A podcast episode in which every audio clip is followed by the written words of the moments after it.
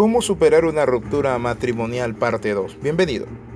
Mi amigo, habíamos compartido que cuando una persona sufre un descalabro de esta índole, su alma es afectada, sus sentimientos, sus emociones, pero también produce mucha inseguridad. Ahora vamos a ver cómo podemos superar.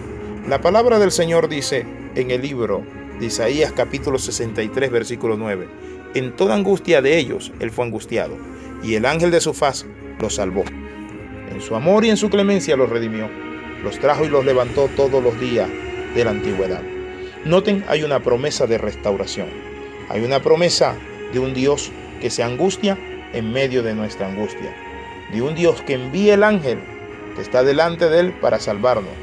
Pero también de ese Dios de amor que en su clemencia nos redime, nos trae, nos levanta todos los días de la antigüedad y hasta que Él venga en gloria.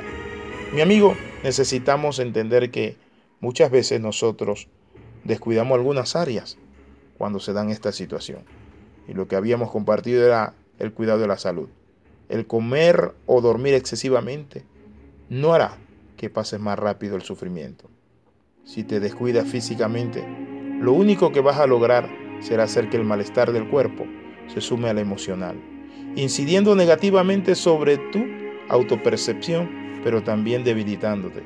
Puedes ver la ruptura como un proceso de restauración. Necesitas cuidar tus hábitos para sanar lo antes posible de tu corazón y mantenerte fuerte. Por eso es muy importante que las personas eviten abrir puertas al libertinaje. Abusar de drogas, de alcohol, tener sexo por revancha o simplemente para desfogar, como dijo alguien, mi amigo, eso es lo peor que podemos hacer. Existe toda una categoría de entretenimiento dedicada a promover discursos y prácticas de autodestrucción después de la ruptura. Eso lo podemos ver en la música fatalística. Podemos escucharlo en la música pseudo romántica de destrucción donde se maldice, donde se queja la persona, donde habla y lo que saca es amarguras. Para las mujeres, mi amigo, es más fácil escudarse de una forma u otra, ya sea en los hijos o en el trabajo.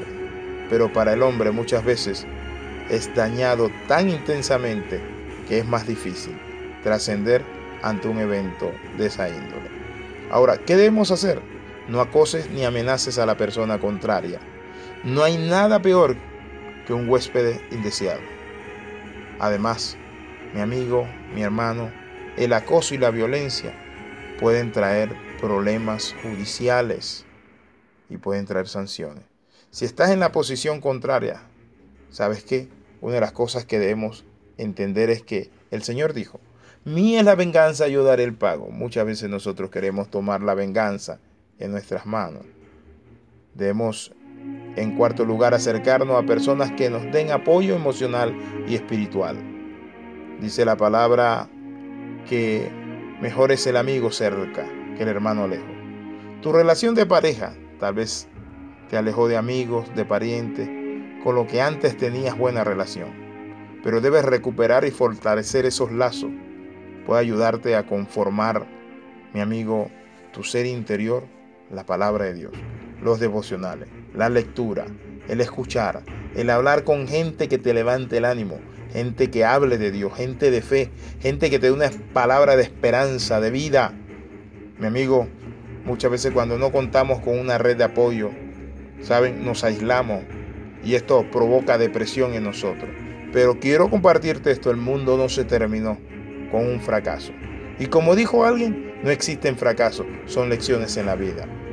El sexto paso es normal, mi amigo, que nosotros entendamos esto que para pasar una crisis necesitamos la confianza en Dios. La confianza en Dios es el elemento más importante. Dice la palabra que los que confían en el Señor no serán avergonzados. De una u otra manera Dios se glorificará en tu vida, pero debes esperar que Dios te levante. Debemos ser objetivo y no subjetivo. Debemos entender que Dios pelea por nosotros. Y lo otro es que necesitamos reconstruir nuestra identidad arreglarnos.